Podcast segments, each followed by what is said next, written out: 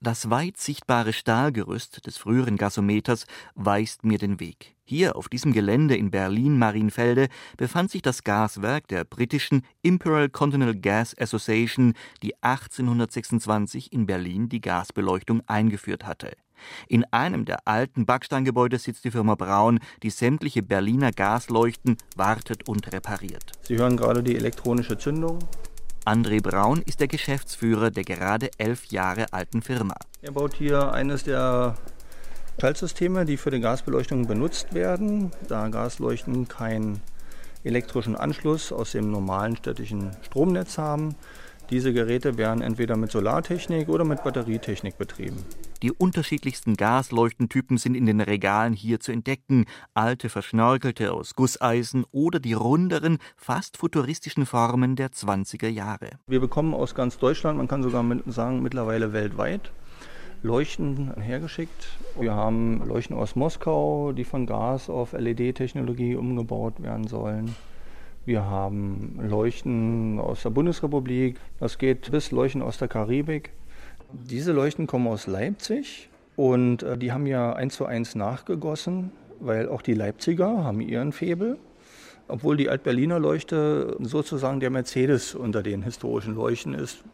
Mir mögen die anderen Städte verzeihen, wenn ich das so sage, aber jede Stadt hat ihre Lieblinge sozusagen das ist, denke ich, auch der Gehalt, warum die Berliner eben so an ihrer Beleuchtung hängen. Dieses Handwerkliche, das Alte noch. Und deshalb finde ich die Idee auch ganz gut, wenn LED-Leuchten Einzug halten in der Stadt, dann doch auch mit der gleichen Form mit Menschenketten, Unterschriftenlisten, Demonstrationen und Benefizveranstaltungen protestieren Berliner Bürger gegen die geplante Umrüstung der noch 44.000 Berliner Gaslaternen, von denen sich die meisten im ehemaligen Westteil Berlins befinden. Der ehemalige Licht aus Spot an Disco King Ilja Richter ließ aus Protest sogar die Hüllen fallen. Das Gaslicht, so die Begründung, sei ebenso unvergleichlich, so unvergleichlich romantisch. Wenn man jetzt direkt den Umbau von Gaslicht auf LED-Gaslicht abzielt, die Frage, dann würde ich sagen, man sieht so gut wie überhaupt gar keinen Unterschied. Die Farbwiedergabe ist annähernd gleich, die Lichtverteilungskurve ist absolut identisch. Höchstens, es könnte heller sein. Allerdings ist die LED-Technik derzeit noch zu kostspielig und deswegen kommt als Ersatz für die Reihenleuchten aus den 50er Jahren, die als erste ersetzt werden, eine wenig anheimende Leuchtstoffröhre namens Jessica zum Einsatz. Der Berliner Senat will vor allem Kosten sparen. Der Unterhalt der Gasleuchten ist im Vergleich viel zu teuer. Außerdem ist deren Energiebilanz katastrophal. 98 Prozent der Energie gehen als Wärme verloren. Am Abend nimmt mich ein Wartungsmonteur mit auf die Spätschicht.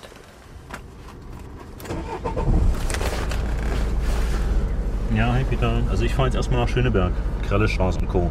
Und danach würde ich mich auf den Weg machen Richtung Reinickendorf. Ich fahre jetzt mit Arne, ja. Arne ist das Einsatzfahrzeug, ein kleiner Transporter mit Hubarbeitsbühne am Heck. Und los geht es. Jetzt müssen wir nur noch die richtige Laterne finden. Jede Laterne hat ihre eigene Laternennummer. Also ich weiß jetzt, wo Lichtmast 1 und wo jetzt Lichtmast 67 ist in der Krellestraße. Das ist einfach durch die Erfahrung. Wir sind angekommen und nun geht es auf die Hubarbeitsbühne. Da wir dicht an die Laterne heranfahren konnten, ohne über parkende Autos zu schwenken, kann ich mit hoch, auch wenn man auf der winzigen Bühne dafür ziemlich den Bauch einziehen muss, denn viel Platz ist hier nicht. Da sind wir. Eine Hängeleuchte noch aus der Kaiserzeit. Christoph Pilz arbeitet seit ein paar Jahren als Wartungsmonteur. Früher war dies noch ein Ausbildungsberuf, doch dies ist Vergangenheit. Christoph Pilz öffnet die Abdeckung der Haube. Das ist das Schaltgerät, was erkennt, wann es dunkel wird. Das letzte Modell mit, mit einem Gasventil. Da sind dann kleine Zahnrädchen drin und die laufen dann langsam auf. Er hat die Batterie einmal rausgenommen und wieder eingesetzt in das kleine Kästchen, das ein wenig wirkt wie aus dem Elektrobaukasten für Anfänger. Und dann geht das Licht auch schon wieder an. Tada. Und riecht auch gleich nach Gas. Wir haben neuere Geräte, die erkennen das automatisch, dass sie nicht an sind und schalten dann das Gas wieder ab. Aber eben das hier ist ein älteres System. Das erkennt es nicht, das strömt dann ständig Gas. Und schon wieder repariert? Das ist halt wieder ein Problem der, der alten Leuchten. Ne? eben durch Erschütterungen, die dann hier eben stattfinden, wenn die beim Markt aufbauen oder eben abbauen, dann kommen die eben doch mal gegen. Da sind die halt doch relativ empfindlich für. Außerdem ist es ein seit Generationen vererbter Volkssport Berliner Jugendlicher, Gaslaternen durch einen kräftigen Sprung oder Tritt dagegen auszuknipsen, so eine Art Hau den Lukas. Diese Reparatur war einfach und fix. Die nächste dagegen ist recht vertrackt. Man sieht schon, dass wieder einige Glühkörper defekt sind. Also man hört, die, die Gasleuchte ist auf, man riecht es auch. Ne? Der daumenkuppengroße Glühstrumpf zerfällt beim Herausnehmen zu weißem Pulver.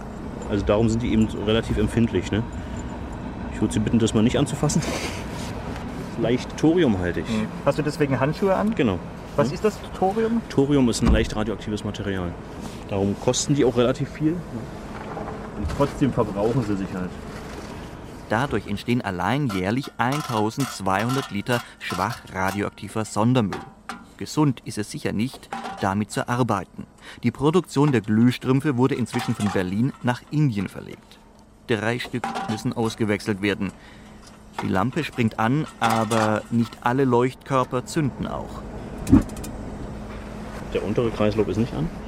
Ich kann jetzt zwei verschiedene Möglichkeiten haben.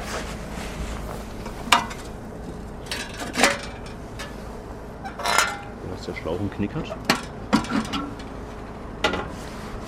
Oder dass eben die Düse verstopft ist.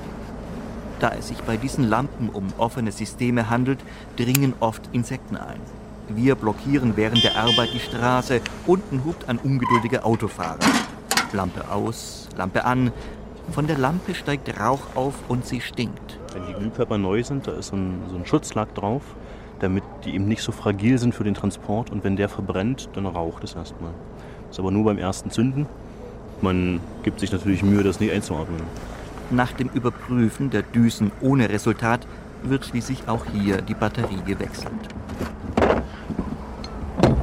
Die lasse ich jetzt in der Firma nochmal prüfen. Ein letzter Versuch. Schauen wir mal, ob sie jetzt mehr Lust hat. Jetzt merkt sie, dass es dunkel ist. Zündet sehr schön. Also lag es diesmal an den Batterien. Ne? Weiter geht es bis halb zwei in der Nacht von einer defekten Leuchte zur nächsten, einmal quer durch Berlin.